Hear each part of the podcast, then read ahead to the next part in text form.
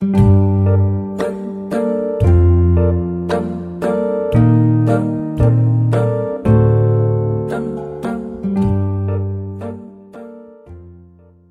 去你生活的尘埃，聆听我给你的温暖。各位听众朋友们，大家好，这里是一家茶馆网络电台，我是主播民谣，感谢您的收听。今天我把你们的不用手机的女孩带给你们了。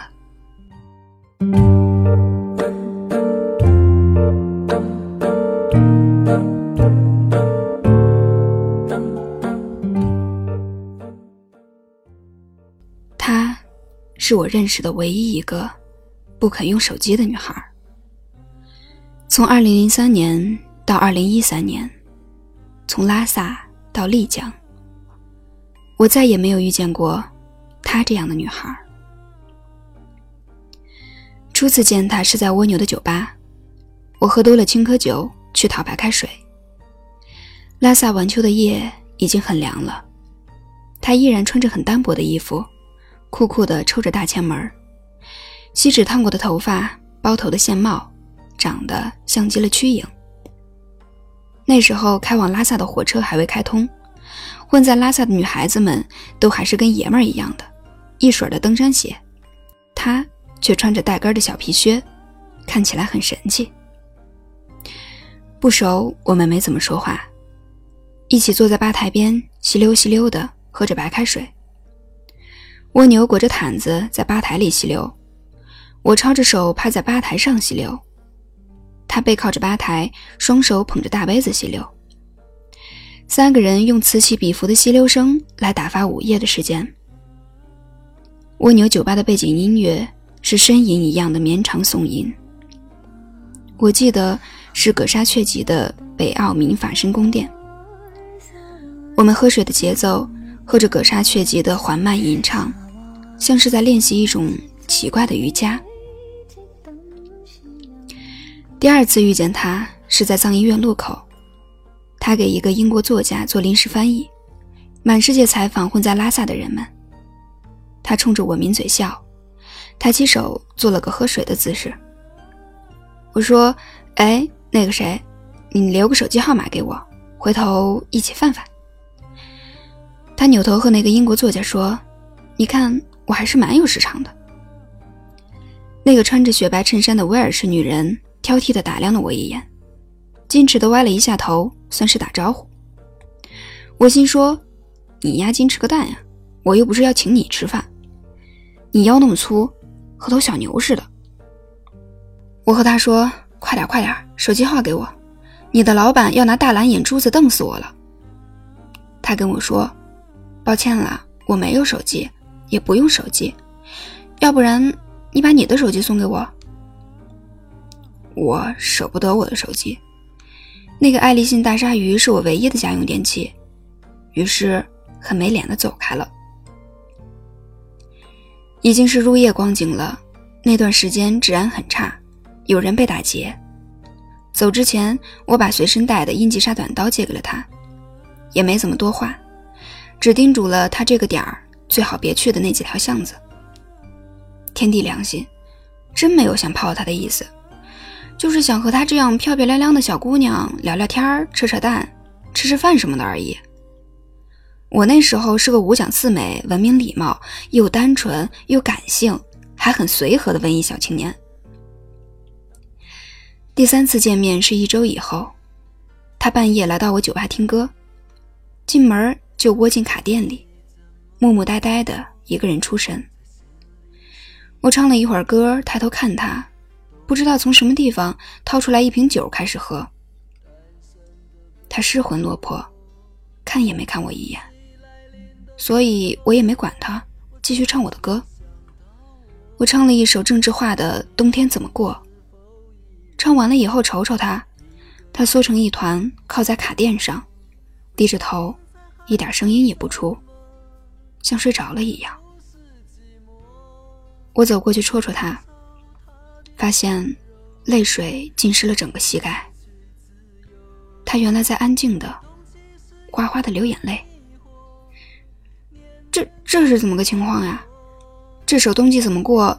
没什么毛病啊，怎么就把人家给惹哭了？这可如何是好？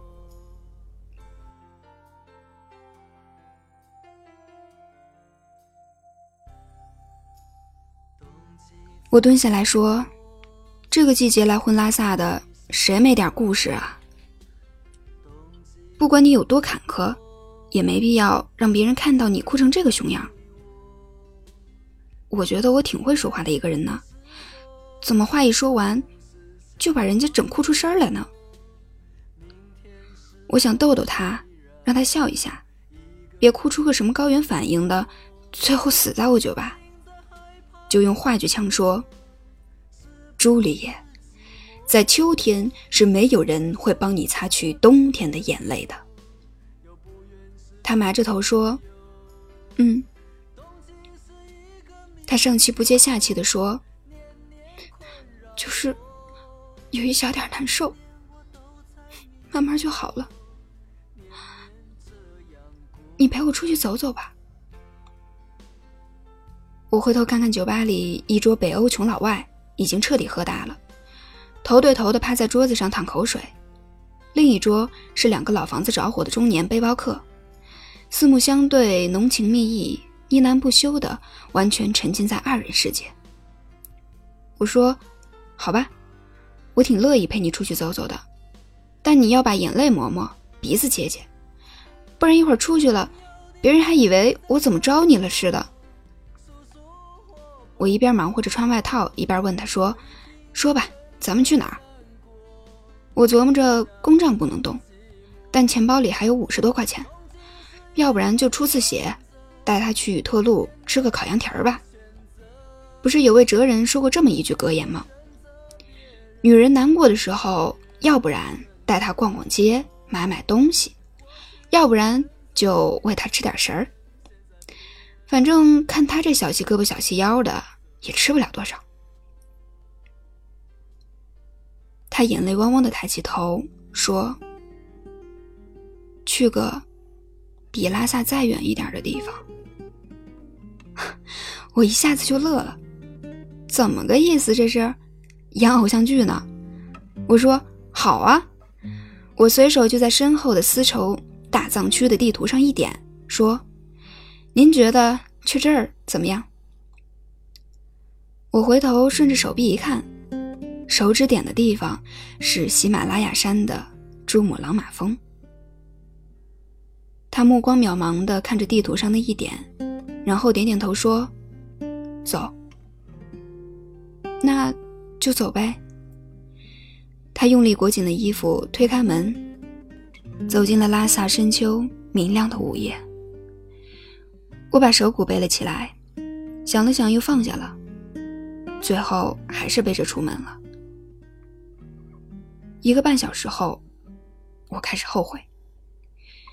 这时我们已经横穿出了拉萨城。沿着河谷走在了国道上，拉萨城的灯火已经被抛在了身后，眼前只有黑漆漆的山和一条被月亮照得发白的路，河一样的绵延曲折，没有尽头。我心想，坏了，看来这小姑娘是玩真的，我都开始心疼那两桌注定跑单的客人，早知道。就该收钱再上酒。那桌北欧退伍老兵肯定是要在酒吧睡到天亮了，保不齐明儿睡醒了以后，他们会自己跑到吧台开酒壶喝。斌子骑车去纳木错了，二斌子去找他小女朋友干坏事儿去了。妮可妹妹要到晚上八九点钟才回来扶油吧。我那唯一一瓶为了撑门面才摆出来的瓷瓶派斯顿金色礼炮威士忌。肯定是保不住了。还有我那自己都没舍得吃的新疆大葡萄干都他妈便宜那帮维京海盗了。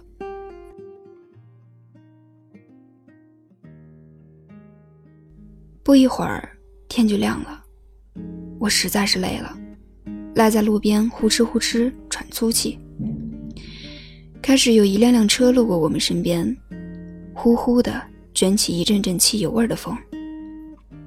我又冷又饿，掏了半天裤兜，掏出一块阿尔卑斯奶糖，立刻飞快地偷偷塞进嘴里。一抬头，他没事人一样，默默地站在旁边看着我。我瞅着他的鞋，我说：“哎呦，厉害啊你！穿个小靴子还能走这么远？你属藏羚羊的？”逗他，他也不接茬，只是拿鞋尖踢着地上的石子。踢了一会儿，自己跑到路边，伸出一只胳膊开始拦顺风车。他有个美丽的背影，修长的腿，纤细的脖颈和腰，看起来很好吃的样子。我嚼着糖，看着他拦车，心想：厉害呀！看来技术娴熟，经验老道，是个搭车的老手。没过一会儿，我们搭上了一辆开向后藏方向的中巴车，司机是藏族人。满车都是藏族人，我挤在一个老阿尼旁边，老人家一身羊肉味儿，和所有藏族老人一样，不停地转着手里那个尺多长的转经筒。车每次一转弯，他手里转经筒的坠子就狠狠地扇在我的腮帮子上，我给扇急了，又不好和老人家发火，只好每扇一次就大喊一声“丹马泽佐”。我每喊一次，老人家就笑笑地看着我一眼，后来还伸过一只手来摸摸我的脸，说：“哦，好孩子。”这时他终于有了一点笑容，他往旁边挪了挪，给我腾出点躲避流星锤的空间。我紧贴着他坐着，心想：这姑娘怎么这么瘦？隔着衣服都感觉到骨头硌人。我问他：“你叫什么名字？”啊？”他玩着手指说：“别问了，问了我也不说。”我说：“好吧。”过了一会儿，我又问他：“你小名叫什么呀？”他说：“我说了，别问了。”他左右望望。然后把目光放在了车外。我说：“OK，我不问了。那怎么称呼您老人家？”他恶狠狠地叹了一口气。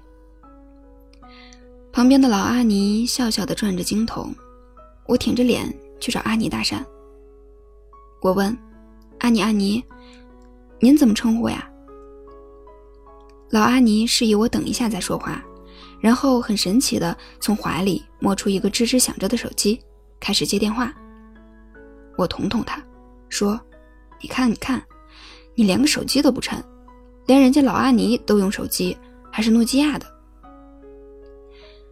按理说他应该和我解释一下他不用手机的原因，但是他没有。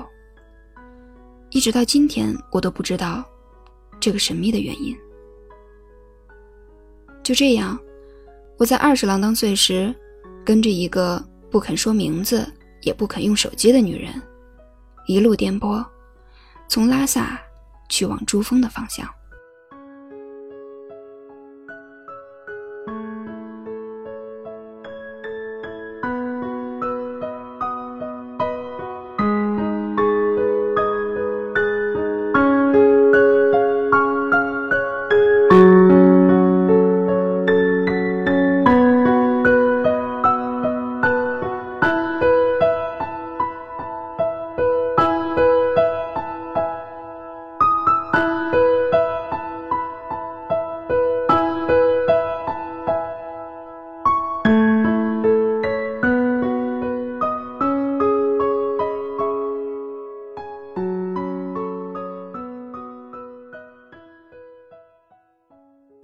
事实上，我们没在车上颠簸多久，到了羊湖，我们就被抛弃了。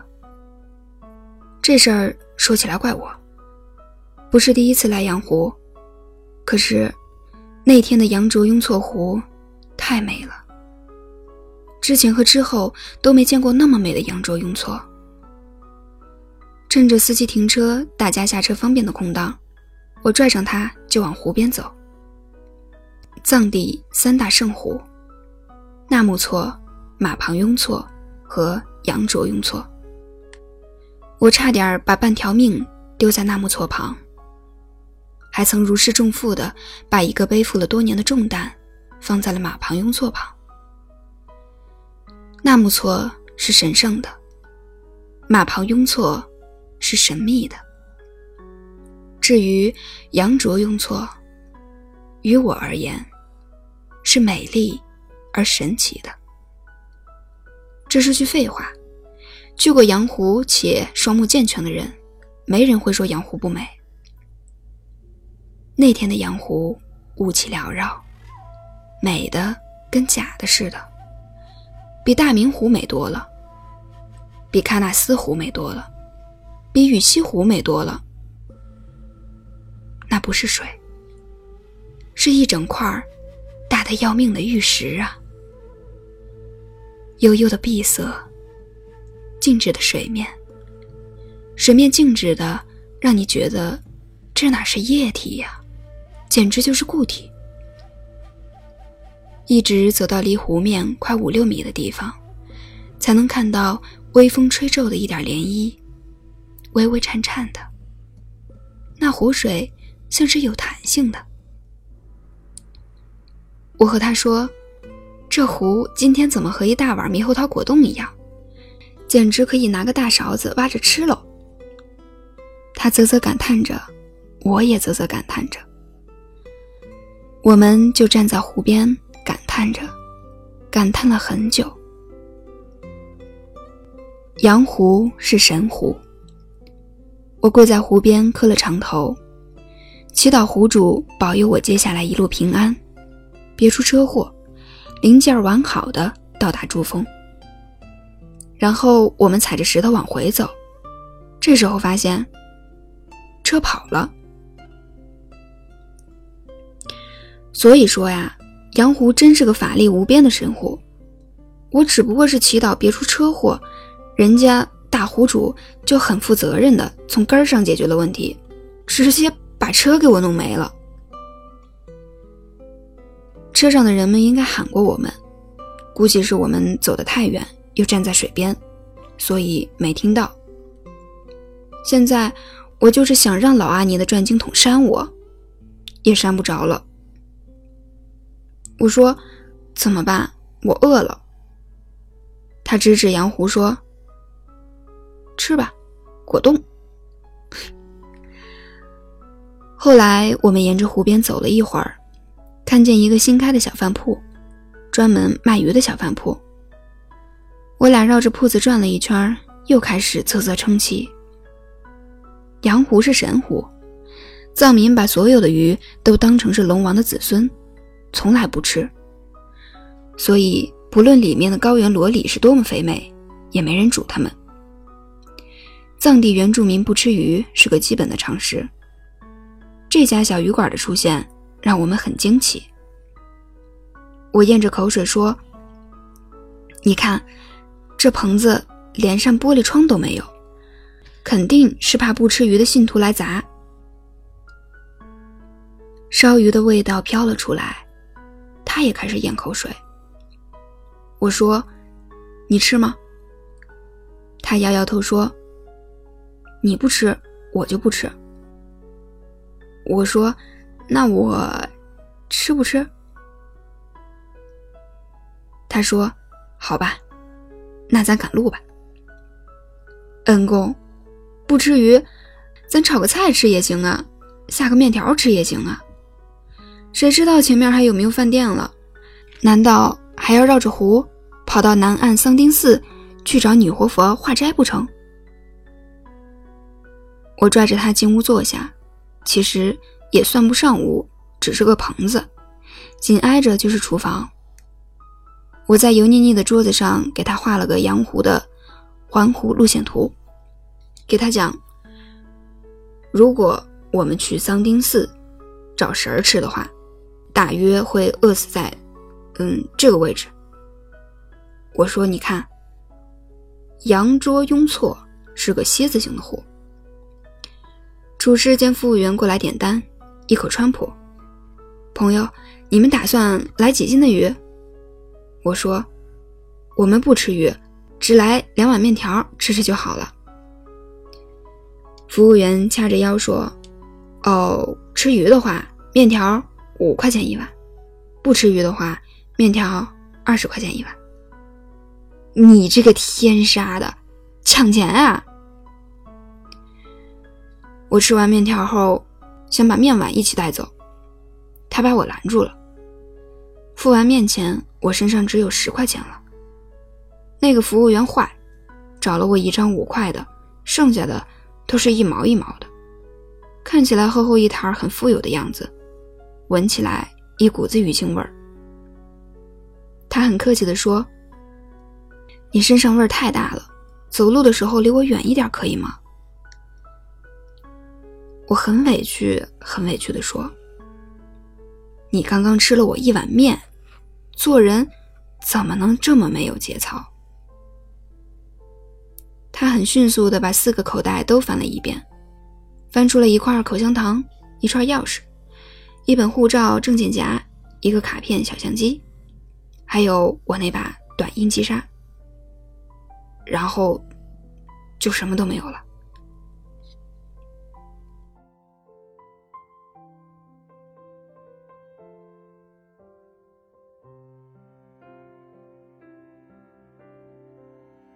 单说昨天晚上，你怎么就敢一分钱都不带的跑到我酒吧里去喝酒？你就不怕付不起酒钱，被我把相机砸了？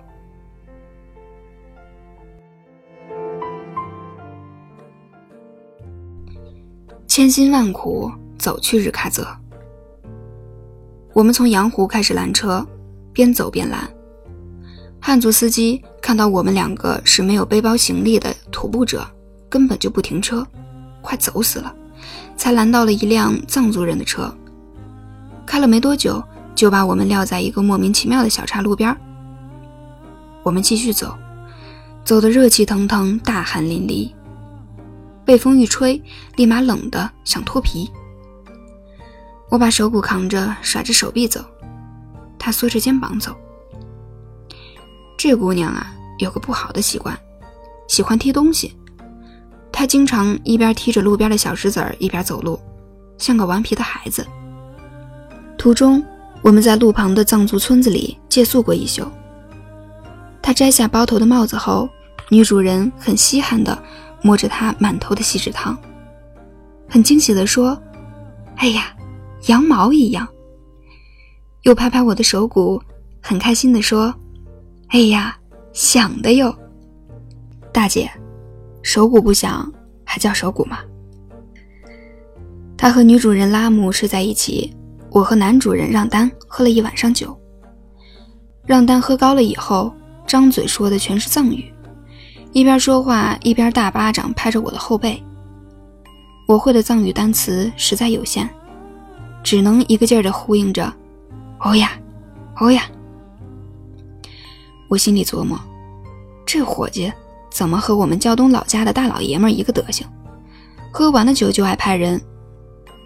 但我们老家人不爱拍人后背，只拍大腿。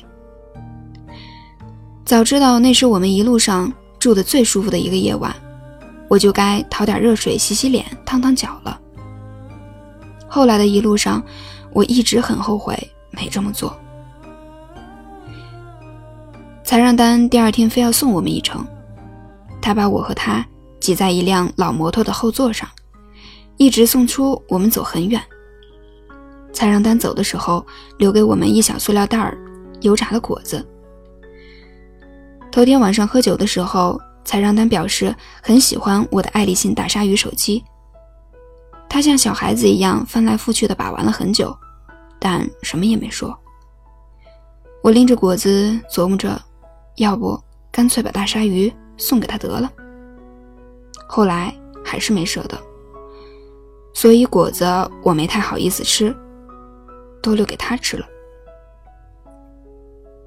后来我们又遇到了两个骑自行车的人，装备精良的，都穿着紧身秋裤，都戴着小头盔。我们互相打招呼，他们是计划去珠穆朗玛峰捡垃圾的志愿者，当他们知道我们要走路去珠峰的时候，很夸张的竖起大拇指说：“牛逼啊，哥们儿，连个包都不背，就穿这一身去珠峰，就这鞋。”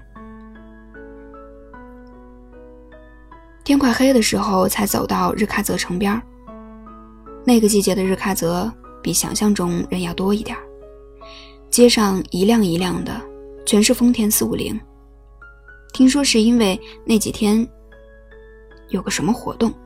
我们走到扎什伦布寺的时候，已经饿成马了。站在寺前看了一会儿，我和他讲了讲世界上最高的强巴佛镀金铜像，高二十二米，和一座楼房似的。我们往前走，路过一个个小饭店。各种香香的味道，我心里这叫一个难受啊！我开玩笑说：“不行，咱们就找个包子铺什么的，你掩护，我去抢个包子给你吃吃。”他当了真，拦着说：“要不看看咱有什么能卖的吧？”好像也没什么能卖的。那个爱立信大鲨鱼是我唯一的家用电器，舍不得呀，舍不得。后来，我不止在一个地方看到这样的一幕：一身冲锋衣的背包客举着一张白纸，写着“求路费”或者“求饭钱”，旁边还放着登山杖和登山大包，其中有些是骗子，有些是为了好玩，应该也有些是真的缺钱吧。但这种事儿，我从来没干过。真山穷水尽了，把冲锋衣卖了行吗？把大包里的零碎卖点儿，行吗？把手机卖了，行吗？我那爱立信大鲨鱼当时在日喀则的时候怎么没买？我不是还背着手鼓吗？我不是还有手艺在身上吗？我不是个已经背着手鼓在川藏滇藏线上一路上卖唱走过好几个来回的流浪歌手吗？我，我和他说，给我点力量，咱来唱会儿歌。挣点饭钱。他给我一飞吻。我们在马路旁边坐下，帽子摘下来摆在面前。我记得很清楚，晚上九点半的时候开始卖唱挣饭钱。我一直很喜欢那些一边摆摊儿一边行走天涯的孩子，就像我一直很喜欢我那些一边卖唱一边流浪江湖的兄弟。他们有骨气，有廉耻，相信自力更生的孩子。人可以向往流浪，实践流浪，但流浪是个多么美好的词汇啊！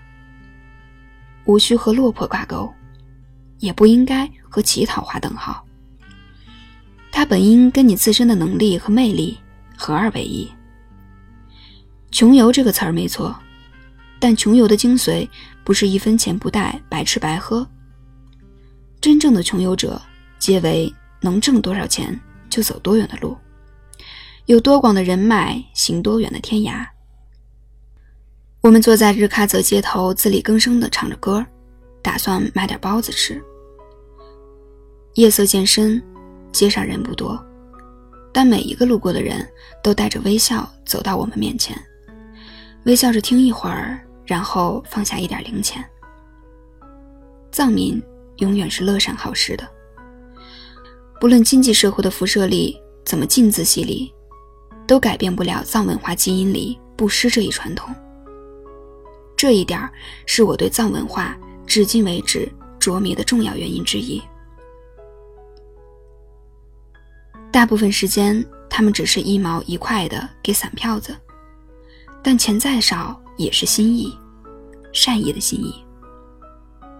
不一会儿，人品爆发了，帽子里有了大约几十块钱，饭钱肯定是够了。这时来了几个捡垃圾的小孩子，背着蛇皮袋子，吵吵闹闹的围着我们。他们不懂汉语，但很起劲儿的和着手鼓打拍子。我给他们唱《红星闪闪》，唱《花仙子》，唱《哆啦 A 梦》。唱我会的所有儿歌，实在没得唱了，就开始唱许巍和崔健。其实唱什么都一样，这帮孩子未必就听过我唱的儿歌，人家未必不把崔健当儿歌听。他们不会说汉话，应该是一群周边农村区来的，没有上过学的孩子，叽叽喳喳的后藏方言和拉萨的口音差别极大。我一边唱歌一边看着这帮孩子们乐。这边的孩子好像有个习惯。就是不抠鼻子，每个人鼻孔上都粘着一块黑黑黄黄的，嗯，鼻屎牛牛，加上一张一道黑一道白一道花的脸，那脸呢，真是不知道多久没洗了，汗水冲出来的一道道泥沟清晰可见，衣服就更不用说了，我酒吧里的拖把呀，也比他们的裤子能干净点儿。我让他帮忙拍了个照，那帮孩子推来推去的，谁也不肯好好和我合影。我唱歌的间隙和他说：“接下来当是义务演出吧，反正挣了钱也够吃大包子了。”他身边坐着一个脏脏的小女孩，应该是其中年龄最小的。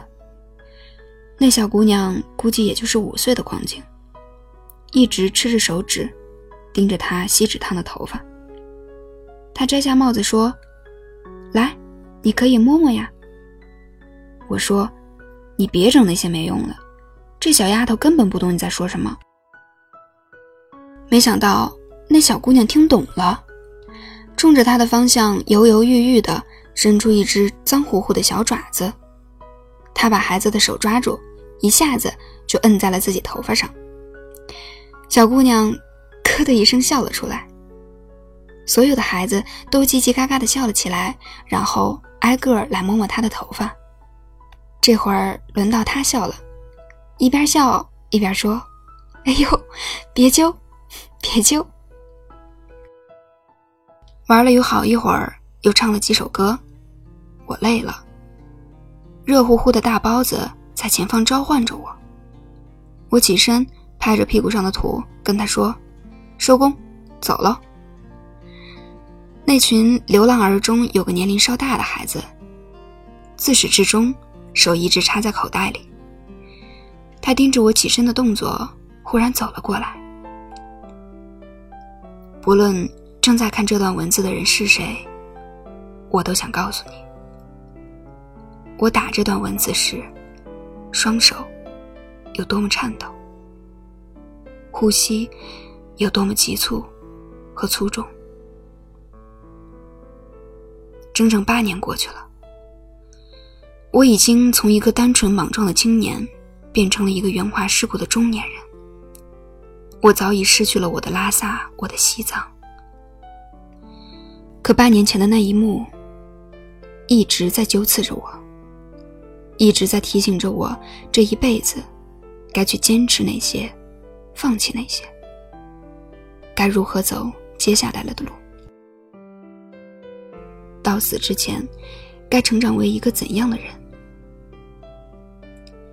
那个孩子掏出了一叠薄薄的毛票，用橡皮筋扎着，大约有七八张。又黑又脏的手抽出里面最新的一张，递到我面前，放在我手里，对我说：“谢谢。”每一个小孩子都学着他的样子掏口袋。往我们手心里一毛一毛的放着钱，他们对我们说：“谢谢。”他们要捡多少垃圾，才能换回这么一点点钱？我在拉萨见过一群和他们一样的小孩子，在街头跟着游客走出去好几条街，只为了等一个可乐罐儿。他们捡起空罐子。你争我夺的，放在嘴边舔上半天。他们要捡几蛇皮袋垃圾，才能换来一毛钱。他们要挣多少个一毛钱，才能挣够一罐可乐？可他们听完我唱歌后，给了我一毛钱，还对我说谢谢。我嗓子发干，眼眶生疼，心口和胃里火烧火燎。我看看站在我左前方的他，他低着头掉眼泪，手捂在嘴上，又在不出声的哭。公爵颂，若我来世复生为人，护持我，让我远离心魔，永远是个善良的人，让我永远是个像孩子一样的人吧。孩子们慢慢变得安静，他们围在他左右，有的蹲在他脚边儿。抬头看他，我和那群孩子一起看着他哽咽到上气不接下气。我沉默的看着他，孩子们奇怪的看着他。简易路灯的黄色光晕铺洒了下来。我们站在一幅中古的油画里，画外是海拔四千多米的蓝色日喀则，以及。满天神佛，还会出菩萨。我们离开的时候，他手里多了一个带花的头绳儿，是那个小女孩递给他的，应该是从垃圾里捡到的吧。他噙着眼泪，边走边戴。后来一直戴着，一直一直戴到了珠峰。从他那天晚上戴起，我就没见他摘下来过。八年了，那个头花，你现在还留着吗？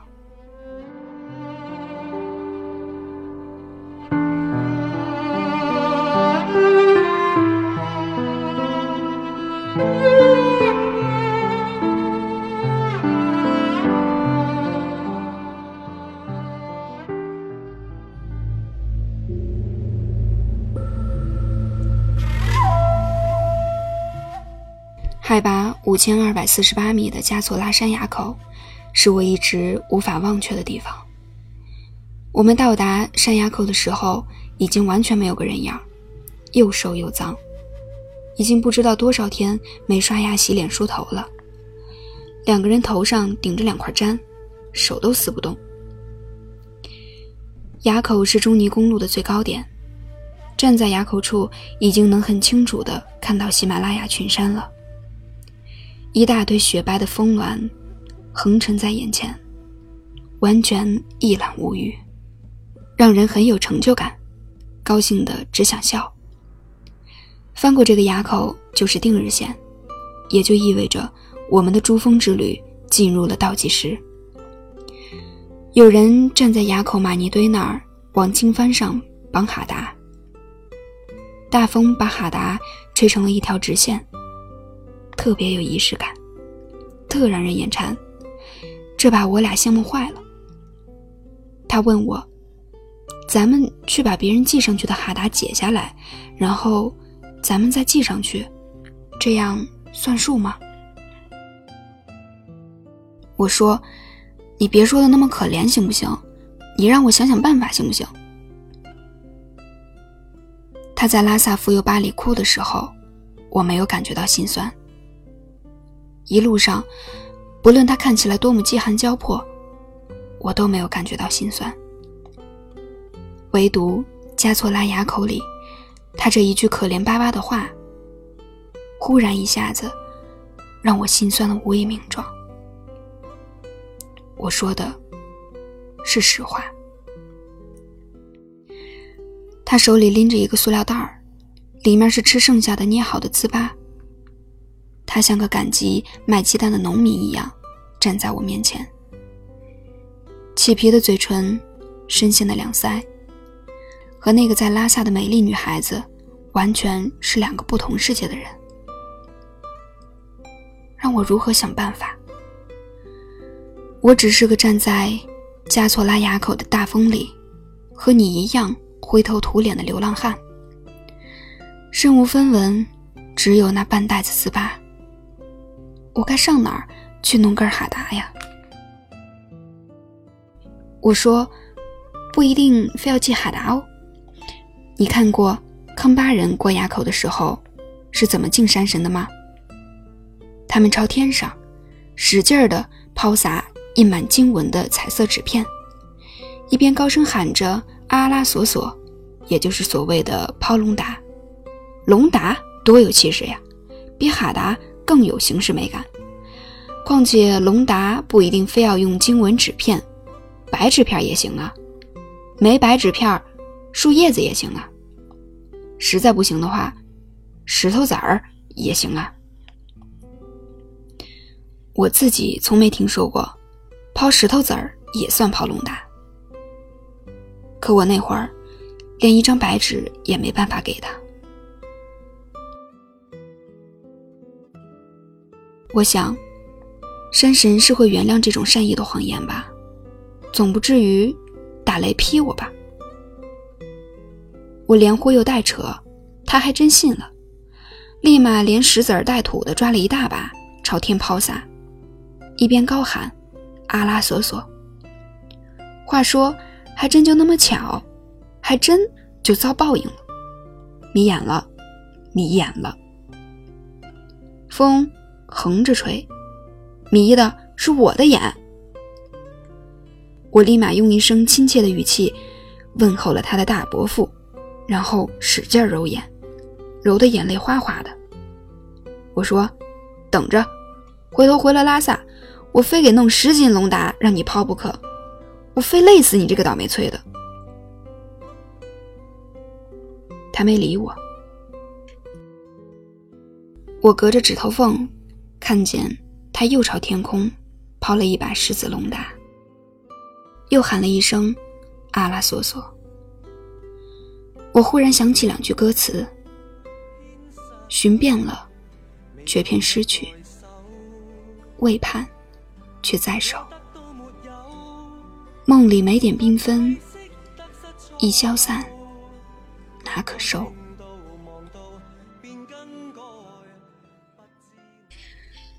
我当时唯一的家用电器，在离开我之前起到的最后一次作用，并不是通信。我和他分离在定日边检站，他跟着一个开三菱越野的司机走了。他用离去换来了我们最后的上山盘缠和过边检站的机会。没有这条大鲨鱼的话，我们指定会功亏一篑在珠穆朗玛峰前。所以我永远缅怀他。在大鲨鱼离开我的同时，他右脚的靴子鞋底部分也发出了离他而去的警告。我把手骨的背带裁下来一长条，帮他捆住了整只右脚。快到绒布寺的时候，已经能看到珠峰的全貌了，还拍到了日照金顶。我想庆贺一下，就跑去花二十块钱，买了一罐不知道什么年份的健力宝，我们分着喝。从舌头爽到了脚趾头，居然有了一种极致奢华的感觉。晚上，我们住到了荣布寺对面的旅馆，服务员不肯还价，我们赖着不走，磨了半天，被安排到了一间烧着柴火的屋子过夜。夯土地面冰凉冰凉的，我们和一屋子藏族马夫围着火堆默默烤火，火。烤的每个人的脸都是红彤彤的，背后和屁股底下却是冰凉的。我轻轻拍起手鼓唱歌，人们安静的听。有个扎着红色英雄结的康巴汉子走过来拽起我，然后往我屁股下面垫上一方卡垫。那是个漫长的夜晚。屋里是噼噼啪啪的柴火，屋外是呜呜咽咽的喜马拉雅山峰。围着火堆的人们跟着我的鼓点儿摇晃身体，分抽着烟，似睡非睡的眯着眼。他抱着膝盖坐在我身旁，乱成毛线球一样的头发被火光映成酒红色。一整夜，我没唱那首。惹哭了他的歌。半夜拉他出来，看星空，珠穆朗玛的星空之瑰丽，不是笔墨可以诠释的。所有的星星都在闪烁，亮的像亿万颗钻石。让人惊喜的是，居然看到了流星，货真价实的流星，像有生命一样跑过天空，然后不知道落入哪一国的红尘中。我说：“你相信流星许愿这回事儿不？”他说：“曾经信过，以后或许还会信吧。”你说，一颗流星意味着一个人死去了，还是一个人出生？山风扑面，我听不清他说的是出生，还是重生。我们在星空下站了许久，抬着头，各自审视自己短暂的半生。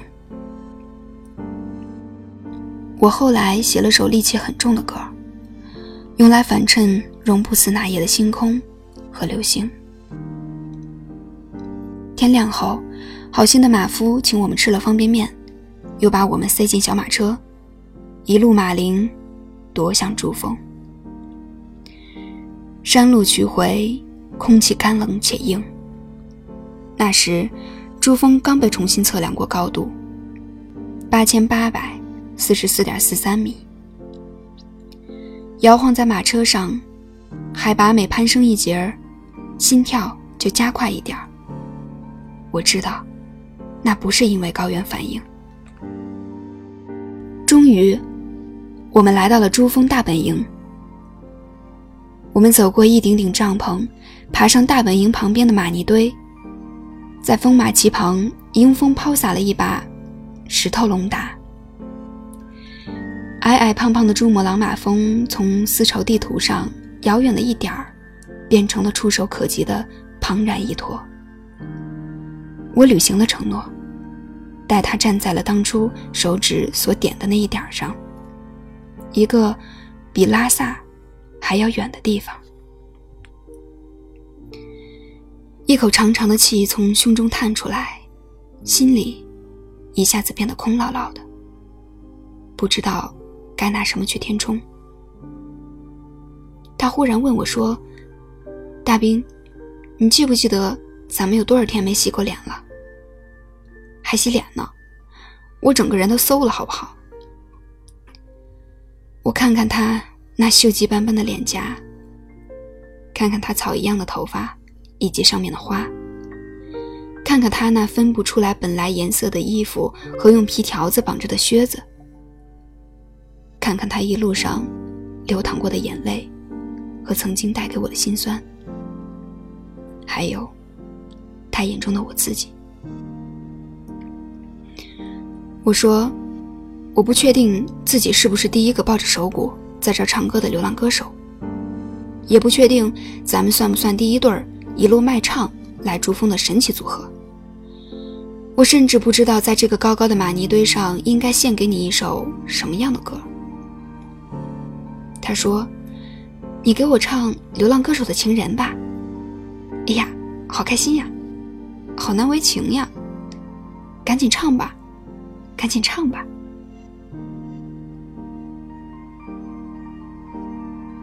他不是这样说的。他站在烈烈风马旗下，微笑着对我说：“再给我唱一次，冬季怎么过吧。”他像个孩子一样背着手对我说：“ 这次，我不会再哭了。”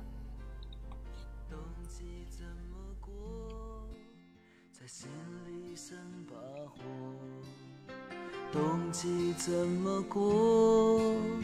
单身的被窝，冬季来临的时候，我总是想到我，明天是否依然一个人生活？我究竟在害怕什么？是不是寂寞？想接受他的温柔。又不愿失去自由。你一直到现在都还不用手机吗？我一直不知晓你的真实姓名。朱尼公路早就修好了。听说现在拉萨到珠峰只需要一天。这条路，我后来不止一次坐车经过。每过一个垭口，都迎风抛洒一大把龙达。想起与你的同行，总觉得如同一场大梦。我背着的那只手鼓，早就已经丢了。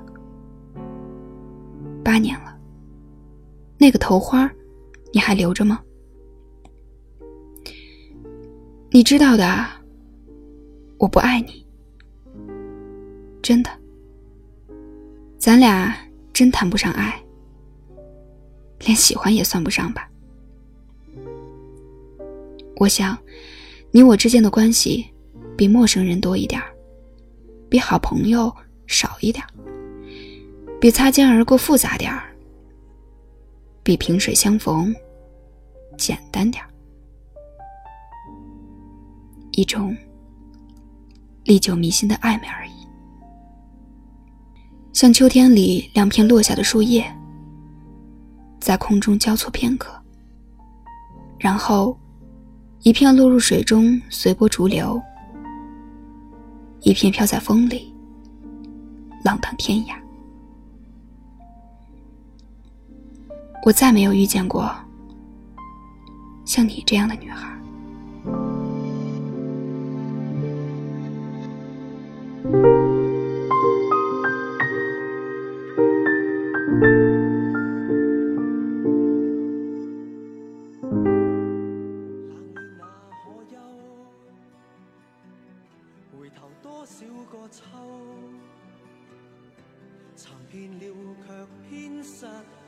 因为工作的原因，做节目的频率越来越低下，总有朋友呢到各个平台留言催更问候我。我想对你们每个人说谢谢，谢谢大家还惦记着我。